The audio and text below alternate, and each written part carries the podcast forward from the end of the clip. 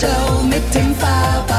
Und heute, liebe Freunde, habe ich ein ganz spannendes Thema für euch, äh, nämlich das Thema Champagner. Und das möchte ich aber auch nicht alleine äh, hier besprechen in diesem Podcast, sondern mit meinem Freund und mit dem Gourmet-Guru schlechthin, würde ich sagen, äh, im deutschsprachigen, im europäischen, aber auch im weltweiten Raum, nämlich dem lieben Ralf Boos. Hallo, lieber Ralf. Hallo lieber Tim, wie geht's dir? Mir geht's gut und jetzt schon in Vorfreude auf das Thema Champagner. Ähm, ich kann mich da kaum zurückhalten, denn ich finde, das ist ein wunderbares Thema. Da sind wir beide auf derselben Wellenlänge. Für mich war Champagner äh, schon immer ein wunderbares Thema und umso mehr man sich damit beschäftigt, umso besser wird es eigentlich. Genau, und darüber reden wir im heutigen Podcast. Also freut euch auf ein prickelndes Vergnügen. Ja, lieber Ralf, äh, wir haben es gerade gesagt, ähm, Champagner ist das heutige Thema. Ich weiß jetzt, ich habe es gerade gesagt im Vorgespräch, ich weiß gar nicht so recht, wie wir uns da am besten annähern, aber du hast mich so ein bisschen gecoacht und deshalb frage ich dich einfach mal diese äh, Gretchenfrage. Ja, also warum, warum kostet ein Champagner äh, aus dem Discounter wie Aldi oder sonst irgendwas, Lidl, schlag mich tot, äh, 11,99 ja, und äh, ein Champagner äh, aus ganz anderen Gefilden, der kostet dann plötzlich 350 Euro, habe ich neulich mal einen gesehen. In Dom Perignon, glaube ich, war das. Ja, das ist natürlich äh, äh, sehr, sehr vielschichtig, aber wenn man so ein bisschen Hintergrundwissen hat, ist das ziemlich einfach zu erklären, weil das ist ja so, dass äh, Champagner ist extrem stark geschützt. Also äh, das Wort Champagner zu benutzen äh, ist schon äh, in Sachen Lebensmittel Getränke super gefährlich, weil auch die Leute aus der Champagne sehr darauf achten, dass wirklich nur Champagner Champagner heißt. Und um den Namen Champagner zu kriegen, muss man eine Menge Bedingungen erfüllen. Das ist einmal natürlich die Herkunft, die muss aus der Provinz Champagne sein und die ist relativ klein mit 33.000 Hektar, ein eher kleineres Weinanbaugebiet, äh, sehr stark eingegrenzt. Das heißt also, äh, nächstes Jahr werden es auch nicht 34.000 oder 35.000 Hektar, sondern es bleiben immer 33.000 Hektar. Es gibt nur ganz, ganz wenige Stillweine in der Champagne, das sind also richtige Exoten äh, und das sind etwa eine unter 100.000 Flaschen, die nicht mit Kohlensäure äh, produziert werden und keine Schaumweine sind. Äh, die Schaumweine wiederum müssen aus speziellen Traubensorten sein. Es gibt sechs Traubensorten, die in der Champagne zugelassen sind, aber es gibt nur drei, die angebaut werden. Und die drei, die angebaut werden, sind sogar relativ bekannte Traubensorten. Also Pinot Noir, heißt bei uns Spätburgunder, Pinot Meunier heißt bei uns Schwarzriesling oder Chardonnay heißt bei uns auch Chardonnay. Das sind die drei Champagnersorten oder Traubensorten, aus denen Champagner gemacht wird. Und was ganz erstaunlich ist, zwei von denen sind rot. Eine ist weiß. 90 Prozent des Champagners, der im Handel ist, äh, weißer Champagner. Und äh, Ralf, das wird ein Rosé-Champagner, wenn ich so einen roten Wein äh, als Grundlage nehme? Ja, also es gibt zwei Möglichkeiten, Rosé Champagner zu machen. Die gängige ist, dass man äh, die Rotweine auspresst und den, die Schalen, äh, die den Farbstoff in sich haben, etwa einen Tag äh, mit dem Most zusammen äh, vermeischen lassen. Dann kriegt man eine Roséfarbe. Nur wenn man sie länger zusammen liegen lassen würde, würde der Wein rot werden. Wenn man den aber sofort abpresst, wenn man also quasi die Schalen und den äh, Traubensaft sofort trennt, dann hat man äh, einen weißen Saft und kann daraus auch weißen Champagner machen. Also alle Champagner, die wir kaufen in den Läden, also diese normalen Cuvées, äh, sind immer zu zwei Drittel Rotwein, ein Drittel äh, Weißwein, aber eben weiß gekeltert.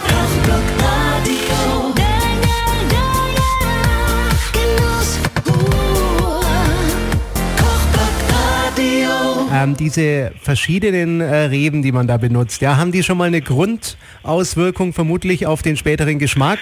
Absolut, absolut. Also man, man, man sagt immer diese, ähm, die, diese Pinot Noir Traube, also der Spätburgunder, der ist dafür zuständig, dass der äh, ein Gerüst hat, was, was äh, fruchtig ist, was also äh, eher ein, ein kräftiges, fruchtiges Aroma, während der Chardonnay ein eher äh, ja, filigranes Aroma, ein elegantes Aroma hat.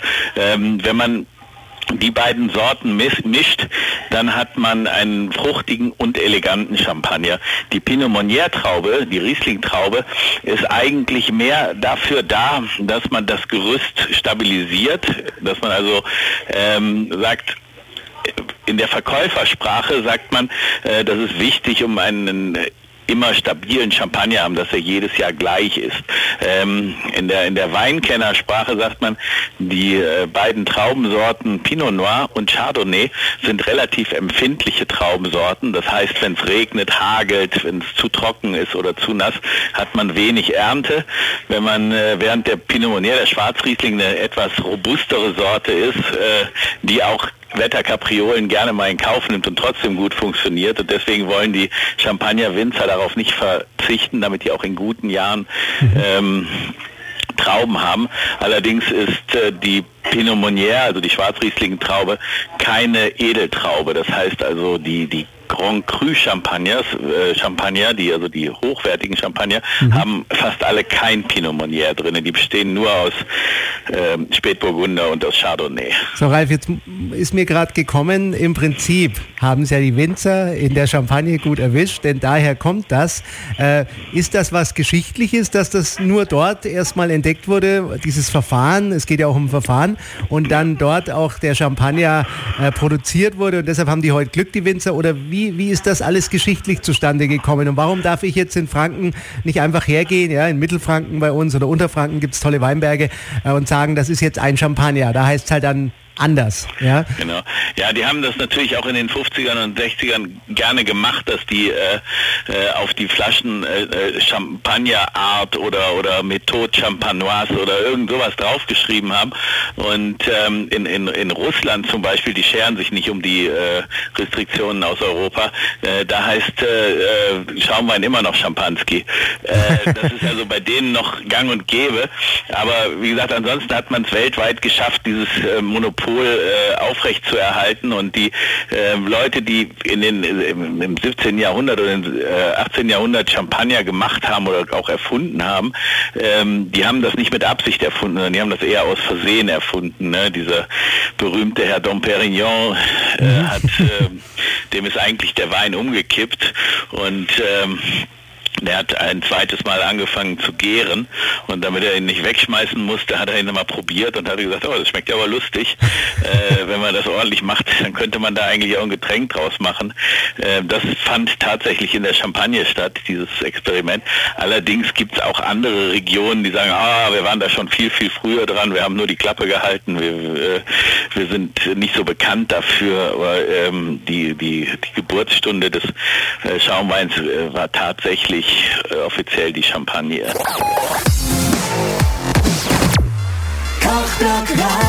Welche Regionen äh, sagen, die hätten das schon entdeckt vor der Champagne? Ja, es gibt ja in, in, in jedem Land, ähm, was Schaumwein herstellt, auch immer so eine Premium-Region. Also in Italien zum Beispiel ist es Franciacorta. Mhm. Ähm, in, ähm, in, in Spanien gibt es extrem hochwertige Cavas und, und äh, wir Deutschen haben natürlich auch äh, sehr, sehr bekannte Sekte und, und, und Winzersekte, äh, die Geschichte haben. Und äh, das Ganze beginnt immer ungefähr gleichzeitig und, und äh, der Herr Dom Perignon war natürlich derjenige, der der, der am lautesten oder am, am, bekanntesten dadurch geworden ist. Und deswegen sagt man, also der hat wahrscheinlich äh, diese zweite Gärung erfunden. Ähm, und äh, ob die anderen jetzt ein Jahr früher oder zwei Jahre später waren, das ist heute alles nicht mehr so genau festzustellen.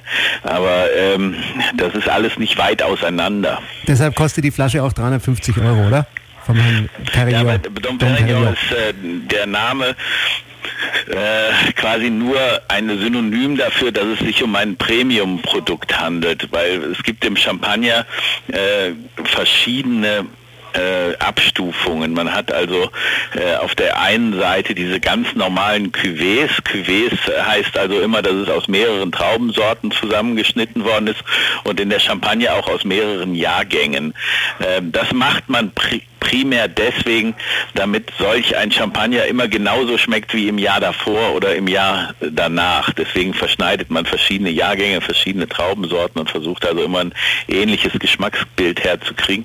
Schon diese, diese einfachsten Champagner ähm, müssen 15 Monate lang quasi kopfüber in der Flasche die zweite Gärung über sich äh, ergehen lassen, bevor sie dann äh, degorgiert, das heißt also von der Hefe, die für die zweite Gärung zuständig war, befreit wird und neu verkorkt wird.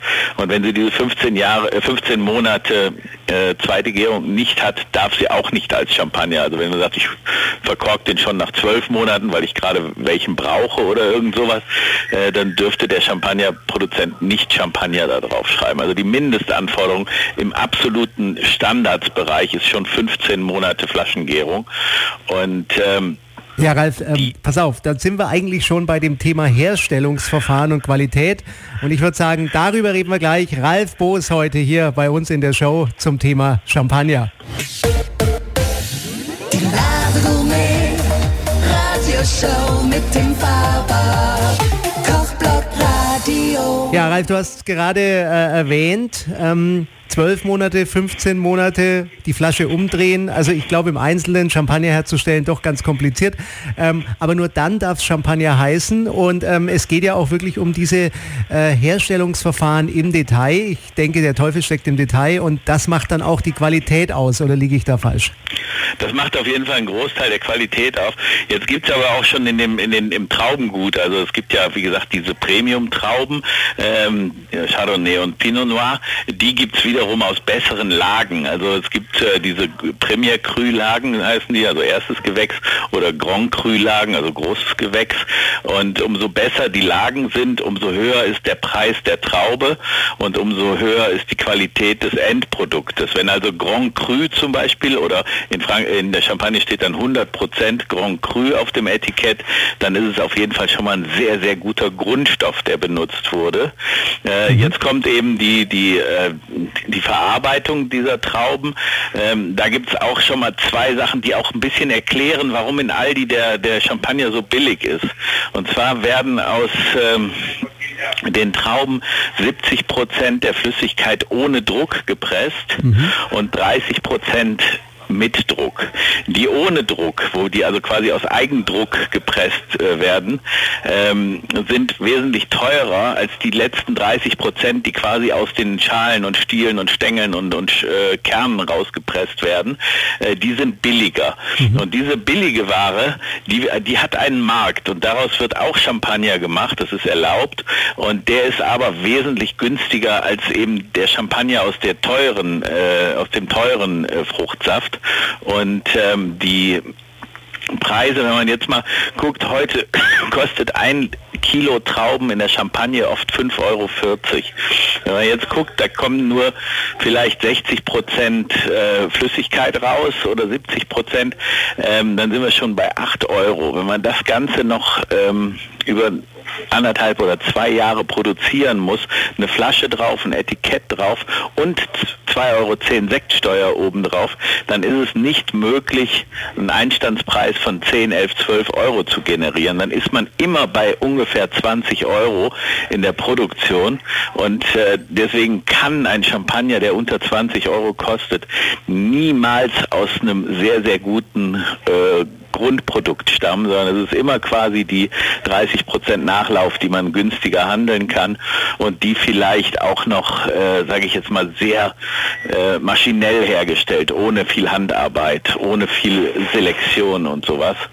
Und äh, das ist wiederum das Gegenteil von dem, was man eigentlich trinken sollte. Also es gibt so eine, so eine Faustregel, dass man ähm, für den jeden Tag Champagner, also für den Champagner, den man zum Essen, zum Aperitif, äh, mit Freunden auf der Terrasse äh, und so weiter trinkt, äh, muss man auf jeden Fall um die 25, 30 Euro ausgeben. Ähm, Winzer Champagner, also Champagner, wo der Produzent draufsteht und nicht die Herstellerfirma. Also Herstellerfirma kennen wir alle, Moet Chandon, Veuve Clicquot. Ähm, das sind Herstellerfirmen.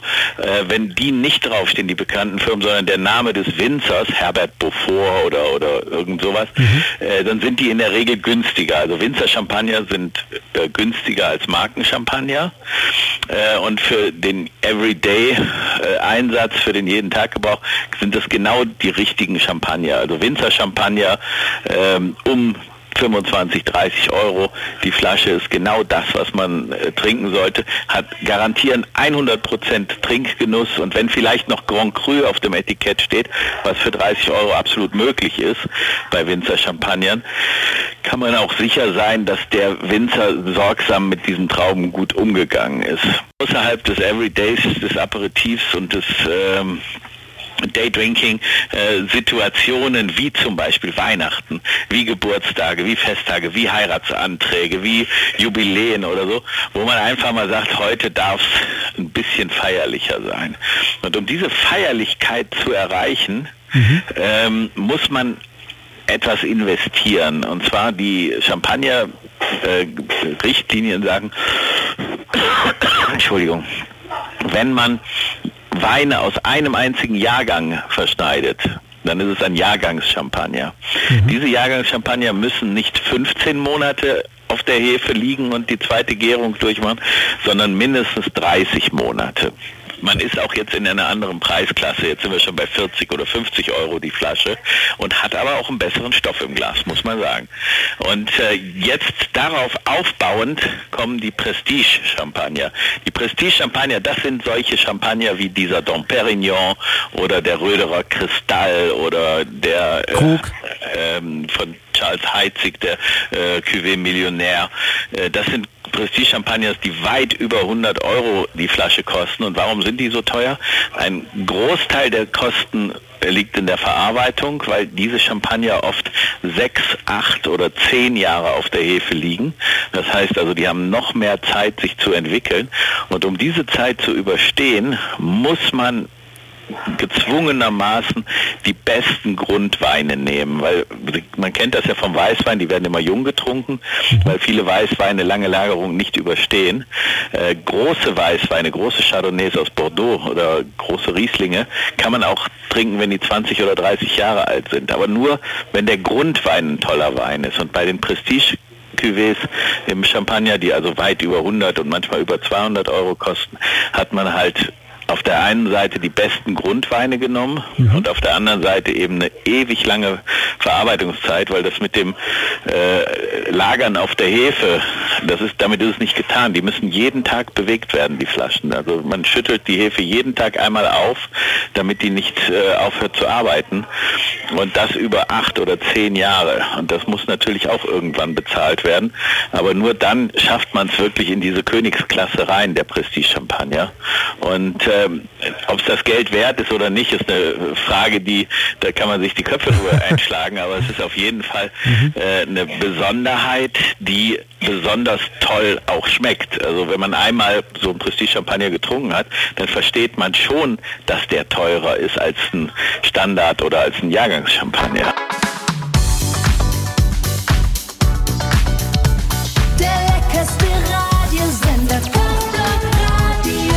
Da wollte ich dich jetzt mal fragen, Ralf. Ähm, du hast ja vorhin gesagt, wir haben den äh, günstigeren Champagner, was auch zulässig ist aus den Stielen und den Resten und so weiter, also der rausgepresst wird.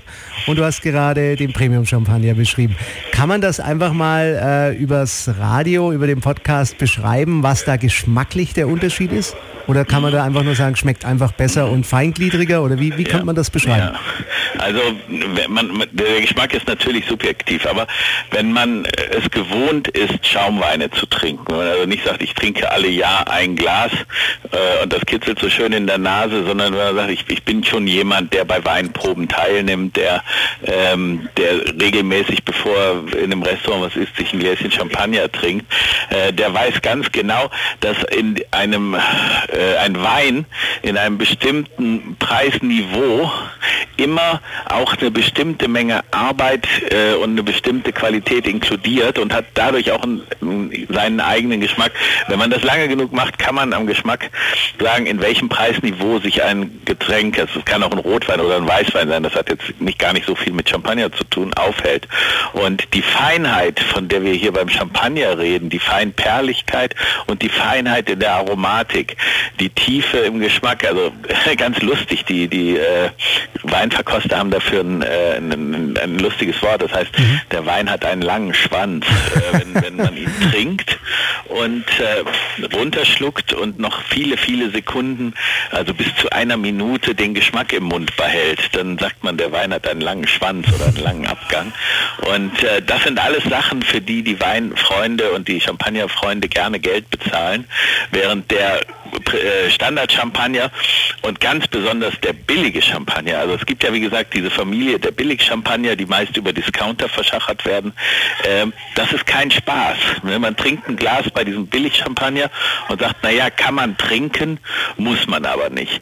Wenn man schon ein äh, Standard-Champagner mit einem ähm, ordentlicher, mit einer ordentlichen Herstellung, also wie gesagt im 20, 25 Euro Bereich äh, kauft, dann ist es schon was ganz anderes. Da sagt man schon, schmeckt viel besser als das, was ich aus dem Sekt oder Cava Prosecco Bereich äh, gewohnt bin. Äh, schmeckt viel äh, angenehmer, frischer, leichter.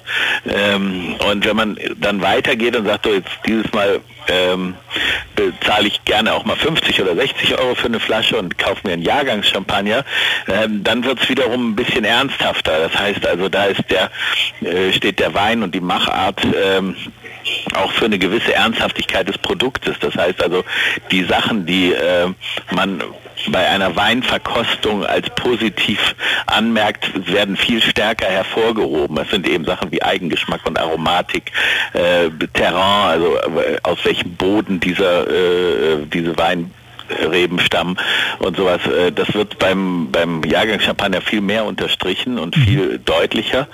Und äh, bei den Prestige-Champagnern geht es dann wieder um eine gewisse, ich sag jetzt mal, Feinheit äh, und einen sehr, sehr hohen Trinkspaß, also einen Nachgreifreflex, dass man sagt, oh, das war so lecker, möchte ich sofort noch einen neuen Schluck von haben. Das hat man dann wiederum bei den Prestige-Champagnern mehr oder weniger eingebaut, dass man die so lange quasi auf der Hefe lässt, bis der perfekte Zeitpunkt gekommen ist, äh, ihn zu trinken. Und auch wenn er zehn Jahre dauert oder acht Jahre. Mhm. Ne? Ähm, wir werden gleich mal erklären, das haben wir kürzlich in einem Podcast zum Thema Kaviar gemacht, wie man reinfindet in den Champagnergenuss. Ich könnte mir vorstellen, das ist wieder ähnlich wie mit Austern oder Kaviar oder sonstigen Dingen oder, oder Trüffel. Gleich dazu mehr hier im heutigen Podcast Champagner mit Ralf Boos. Die Show mit dem Radio. Ja, Ralf, jetzt haben wir schon viel gehört über dieses wunderbare Thema Champagner, ähm, wo er herkommt, warum Champagner nur manchmal Champagner heißen darf, wie es hergestellt wird welche Qualitätsunterschiede es gibt.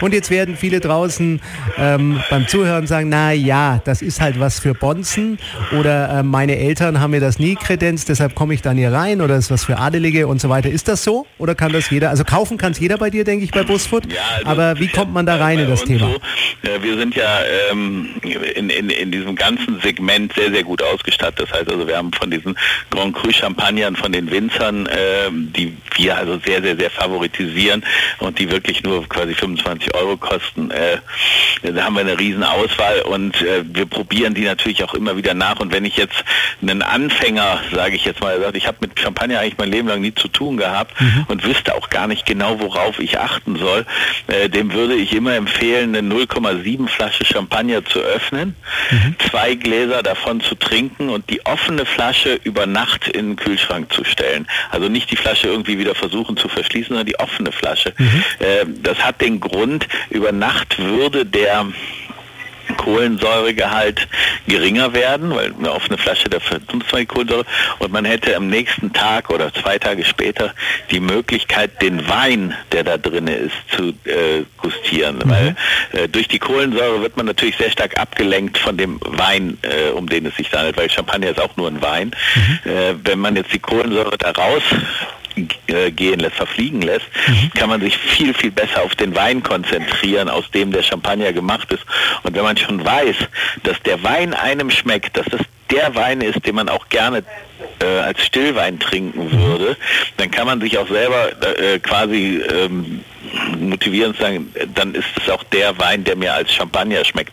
Und wenn man sagt, boah, der ist mir hm, eigentlich nicht frisch genug oder ich mag es eigentlich lieber fruchtiger oder der ist mir zu sauer oder zu fruchtig und ich hätte eigentlich lieber mehr so diese Brioche-Töne, die man beim Chardonnay hat, dann muss man halt einen anderen Champagner nehmen und sich vielleicht auch beraten lassen, weil ich hatte am Anfang gesagt, die Pinot Noir ist mehr so für die Frucht. Ähm, für die Frucht und für die Säurestruktur äh, des Champagners zuständig. Äh, der äh, Pinot Noir ist mehr für diese Brioche-Töne und diese, diese, diese, sag ich mal, äh, nicht Apfelsäure, sondern Milchsäure mhm. ähm, zuständig. Und äh, da gibt es also wirklich keine Richtlinie. Also wenn man einen Champagner rein aus Chardonnay macht, hat er sehr, sehr, sehr wenig bis gar keine Säure. Mhm. Äh, das ist für den einen völlig untrinkbar und für den anderen ist es das Größte, was es gibt auf dem Planeten. Diese, diese Champagner heißen dann Blanc de Blanc, also das sind dann weiße Champagner aus weißen Trauben, äh, was in der Champagne super selten ist. Also normalerweise, wie gesagt, sind fast alle Champagner Cuvée. Mhm. Äh, viele sind Blanc de Noir, also weiße Champagner aus schwarzen oder roten Trauben. Und äh, nur ganz, ganz wenige sind Blanc de Blanc. Und äh, Blanc de Blanc, wie gesagt, äh, zeichnet sich dadurch aus, dass relativ wenig Frucht drin ist, äh, aber sehr viele eben solche Brioche und, und, und äh, charmanten Töne, Fruchttöne, wenn dann eben eher von Melone oder von, von eben diesen Früchten, die wenig Apfelsäure und wenig aggressive Säure drinne haben. Sondern das ist eine reine Geschmackssache. Ne? Es gibt eben Leute, die sagen, also mir ist das alles zu sauer, da kriege ich Sodbrennen oder irgend sowas. Ich möchte gerne was Mildes haben. Die für die ist dann ein äh, ein Blanc de Blanc der bessere. Aber es gibt natürlich einen Großteil der Champagner-Trinker, die wollen eben, eben die Aromabombe haben. Die wollen mhm. eben, dass es nach allem, was es gibt, schmeckt, dass möglichst viele Geschmacksknospen auf der Zunge berührt werden. Und da ist eben eine Cuvée eigentlich genau das Richtige. Ralf, jetzt habe ich noch mal schnell eine praktische Frage, bevor wir noch zum Thema Kochen und Champagner kommen. Äh, da geht ja die Meer um und ich mache das auch immer, äh, wenn ich Champagner öffne, ähm, dass ich so einen Löffel reinstecke, so einen kleinen äh, ja, äh, Esslö äh, Zuckerlöffel, ne? Teelöffel. Ja. Ähm, hilft das irgendwas oder kann man das gleich weglassen? In die Flasche. Ja, ich, ich habe da auch schon ein paar Mal drüber nachgelesen, äh, mit, dem, mit der Hoffnung, eine, eine Erklärung zu finden, warum das funktionieren sollte. Ähm, bin ich aber auch noch nicht weitergekommen. Also ich habe es auch früher mal gemacht, aus dem Grund heraus, äh, dass ich wollte, dass am nächsten Tag die Kohlensäure noch drin ist. Mhm. Aber dann ist mir was anderes passiert. Ja, und zwar war das ein, ein Champagnerproduzent, ähm, der sagte mal, ähm, in der Champagne gibt es ein Sprichwort, ich kann es jetzt leider nur auf Deutsch wiedergeben, mhm. ich habe die französischen Wörter vergessen. Das heißt auf Deutsch übersetzt, wie schade, dass niemand weiß, wie gut der Champagner von gestern schmeckt schmeckt. Der Grund hinter diesem Sprichwort ist, Champagner schmeckt in der Regel so gut, dass äh, wenn man eine Flasche äh, öffnet, dass die sowieso leer ist. Muss man wegtrinken, ähm, oder? Das heißt, niemand weiß, wie der Champagner von gestern schmeckt, weil die Flasche immer leer ist. Und darauf aufbauend habe ich es mir eben zur Sitte gemacht, immer die Champagner quasi offen in den Kühlschrank zu stellen, obwohl ich äh, bestimmt, äh, weiß ich, zehn verschiedene Champagnerverschlüsse im Programm habe und zu Hause habe, mhm. äh, weil das gibt es ja als Produkt Produkt mhm. für die Leute, die wirklich ihren Champagner am nächsten Tag weiterhin mit voller Kohlensäure trinken wollen. Da mhm. muss man halt einen Champagnerverschluss kaufen, der kostet vielleicht zwei, zwei Euro oder mhm. drei Euro ja. oder irgend sowas. Aber ich habe mir wirklich da einen Spaß draus gemacht, zu sagen, okay, wenn ich eine Flasche Champagner nicht ganz leer trinke, stelle ich die offen in den Kühlschrank und trinke die am nächsten oder als am übernächsten Tag mit ganz wenig oder kaum Kohlensäure, nur einfach um zu wissen, wie der Wein äh, schmeckt, aus dem der Champagner gemacht ist. Und das macht mir wesentlich mehr Spaß als äh, ich sag mal, solchen Trick mit dem Löffel, äh, den ich nicht nach nachvollziehen kann. Ich wüsste nicht, was der Löffel bringen soll. Und eben beim Googlen ist auch nichts rausgekommen. Äh, und deswegen lasse ich das einfach. Ralf, ich kenne noch einen Trick. Lieber alles gleich ganz austrinken. Ja, also das ist ja das, das ist die Automatik hinter Champagner. Äh, das ist die Automatik hinter Champagner. Wenn man eine Flasche Champagner öffnet, die ist immer leer. Kann man machen, was man will, immer leer. Ja, und wenn sie nicht leer ist, dann kochen wir damit. Und was man mit Champagner wirklich lecker kochen kann und was das absolute Standard- und Klassikrezept ist, das verraten wir gleich noch hier in diesem Podcast mit unserem Freund und Gourmetpapst Ralf Boos. Genuss.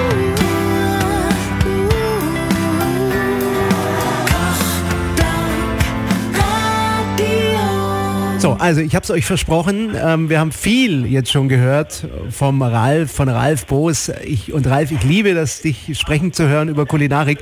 Könnte ich stundenlang reden hören. Und ähm, wir haben auch schon ganz viel erfahren über Champagner von einem, würde ich sagen, der größten Feinkosthändler online und offline in ganz Europa. Das ist der Ralf. Und schön, dass du dir die Zeit nimmst. Und Ralf, du kochst sogar mit Champagner, hast du mir heute im Vorgespräch erzählt. Ja, ich, ich halte ja eines der wichtigsten Rezepte der Welt. Ähm, äh, ich, ich, glaube, dass eines der wichtigsten Rezepte der Welt mit Champagner gekocht wird. Und zwar ist das mein zurzeit absolutes Leibgericht. Äh, ich muss dazu sagen, dass ich seit Kindesbeinen an äh, im Nudelbereich immer am liebsten Spaghetti gegessen habe. Also ich gehöre mhm. zu den Spaghetti-Essern. Mhm. Und ich habe ja wie du bei, bei der letzten Sendung erfahren hast, eine große Vorliebe für Kaviar. Mhm. Und ähm, die Mischung aus Kaviar und Spaghetti ist nicht ohne. Also man ah. muss aufpassen, mhm. weil Kaviar, wenn man den mit heißen Speisen vermischt oder vermengt, ähm, dann löst er sich quasi auf. Also die Haut des Kaviars leidet darunter und der läuft aus und äh, der Zauber, den Kaviar hat, dass man da eben die einzelnen Perlen mit der Zunge zerdrücken kann, der geht verloren. Und wir haben lange, lange an dem Rezept rumgetüftelt und haben jetzt quasi das Nonplusultra ähm, der Kaviar-Spaghetti-Rezepte ähm, entdeckt und mhm. das wird mit einer Champagnersoße gemacht. Mhm. Ähm, dazu, es ist ein bisschen kompliziert, äh, das am Radio zu erklären oder ähm, in, dem, in dem Podcast, äh, aber nur um ein Gefühl dafür zu kriegen. Man muss nur äh, Schalotten äh, fein würfeln und äh, sich ein bisschen Kalbsfond besorgen und dann ähm, den, äh, den Kalbsfond erhitzen und mit den ähm, Schalotten zusammen einkochen. Und kurz bevor der eingekocht ist, wenn man also den Kalbsfond richtig kräftig hat, dann gibt man da Champagner rein und Sahne. Und das Ganze wird einmal aufgekocht und dann hat man quasi so eine Champagner, Sahne, äh. Und äh, in diese Soße werden die gekochten Spaghetti reingegeben und werden da quasi mhm. durchgezogen. Dann hat man quasi schon mal die äh, Spaghetti fertig. Und jetzt braucht man einen Kaviar, der quasi diesen Kochvorgang durchhält. Und ähm, wir haben also beim Kaviar äh, mit den verschiedenen Sorten ähm, gearbeitet, haben aber keinen gefunden, der dem entspricht und haben dann mit unserem Lieferanten zusammen einen produziert. Und zwar haben wir eine alte Technik genommen, mhm. das heißt pasteurisieren. Diese alte Technik hatte immer den Nachteil, dass der Kaviar zu fest wird. Das ist wie Kaviar ist wie ein rohes Ei mhm. und wenn man es pasteurisiert ist, wie ein gekochtes Ei. Und jetzt haben wir quasi aus diesem rohen Kaviar sowas ähnliches wie ein, ein ganz weich gekochtes äh, 5-Minuten-Ei gemacht, mhm. indem wir den Kaviar nur anpasteurisieren, also nur ganz kurz erhitzen und den dann wieder abkühlen und der ist vom Mundgefühl her nicht viel anders als frischer Kaviar, aber er übersteht eben diese Hitze in, in, in einem warmen Gericht. Wenn wir jetzt also diese äh, Spaghetti, die man vielleicht noch mit ein bisschen Schnittlauch oder sowas äh, optisch mhm. äh, verfeinern, ein bisschen würzen kann. Äh, die Kaviar obendrauf und dann zum Schluss ein pochiertes oder ein weich gekochtes Hühnerei obendrauf. Dann hat man ungefähr das leckerste Gericht, was man sich absolut überhaupt nur vorstellen kann. Und ein ja. Großteil dieser Qualität kommt nicht unbedingt von den Nudeln oder vom Hühnerei oder vom Schnittlauch oder mhm. vom Kaviar, sondern ein Großteil dieser Qualität in diesem Gericht kommt vom äh, Champagner. Vom Champagner. Wenn man nämlich mit, mit Sekt oder mit Prosecco auffüllt, mhm. dann ist der Zauber wirklich nur halb so groß. Ja, das wäre noch meine Frage, Ralf. Muss man da dann einen äh, Premium-Champagner benutzen oder kann man da auch einen Winzer-Champagner? Da, da, würde ich also schon einen, äh, einen ähm, ein Standard-Champagner nehmen, aber eben wie gesagt gucken, dass er aus einem guten Haus ist, dass das auch ein Champagner ist, der auch beim Trinken äh, gut schmeckt, weil das ist beim Kochen sowieso immer so. Man sollte immer Weine nehmen, die man eigentlich dazu trinkt. Mhm. Äh, man sollte nicht sagen, also der ist zum Trinken zu schade, da koche ich mit. Da kann kein gutes Essen rauskommen. Also man muss immer in dem Niveau kochen, wie man ihn auch gerade trinkt. Das heißt also, wenn man sagt, ich habe mir eine Flasche Champagner für, sage ich mal, 30 Euro gekauft, um die heute Abend zu trinken, äh, und ich möchte einmal dieses Champagner diese Champagnersoße mit, mit Kaviar und, und, und, und pochiertem äh, Landei machen, dann äh, muss man auch denselben Champagner quasi nochmal kaufen für zu kochen. Man braucht für vier Personen etwa 375 Milliliter Champagner. Äh, die meisten Champagner gibt es in ganzen und halben Flaschen. Da würde ich sagen, kaufen eine halbe Flasche für zum Kochen und eine mhm. ganze Flasche für zum Trinken. Cool. Ralf, äh, wir stellen das Rezept ein unter dem Podcast. Wenn ihr euch das also anschauen wollt, klickt einfach mal drauf, kocht's nach. In dem Sinne, Ralf, es hat wieder super viel Spaß gemacht mit dir. Und wir machen noch einen Link mit zu euch, denn äh, das ist schon auch wichtig. Wenn ihr einen leckeren Champagner bestellen wollt, kann man den natürlich bei allen möglichen äh, Quellen bestellen. Aber ganz besonders gern bestelle ich bei dir, bei meinem Freund Ralf Boos, nämlich www.boosfood.de ist eure Adresse. Oder komm. Äh, ist egal, du kannst schreiben, wie du willst und du kannst jede Endung nehmen. Wir haben, glaube ich, alle, alle Domains gekauft, die cool. irgendwie so ähnlich klingen wie wir. Also irgendwie äh, kommt man, man immer zum Ralf, also alle Wege führen zu dir. .de oder ralfboos.com oder ralf-boos.de. Also mittlerweile gehören uns, glaube ich, 50 oder 60 Domains, weil, weil ähm, die, man kann eben phonetisch nicht genau wissen, wie werden wir eigentlich geschrieben, ne? Mhm. BOS oder BOHS oder äh, in einem Wort oder in zwei Wort. Deswegen haben wir gesagt, machen wir es euch einfach. Wir kaufen einfach alle Domains, die sich so ähnlich anhören. Cool. Und das hat bis jetzt ganz gut geklappt. Also wie war ein Leben und Ralf, ich danke dir für deine Zeit. Hat super Spaß gemacht und bald melden wir uns wieder mit dem neuen Podcast mit Ralf Boos. Wenn ihr das nachlesen wollt, das Rezept, das Champagner-Rezept, dann schaut einfach äh, unter diesem Podcast. Da haben wir den Link mit eingestellt. Ja, und dir noch eine schöne Zeit und danke, mein lieber Ralf. Danke dir. Ne? Und macht's gut draußen. Bis bald. Tschüss. Die Gourmet Radioshow mit dem Faber Kochblock Radio.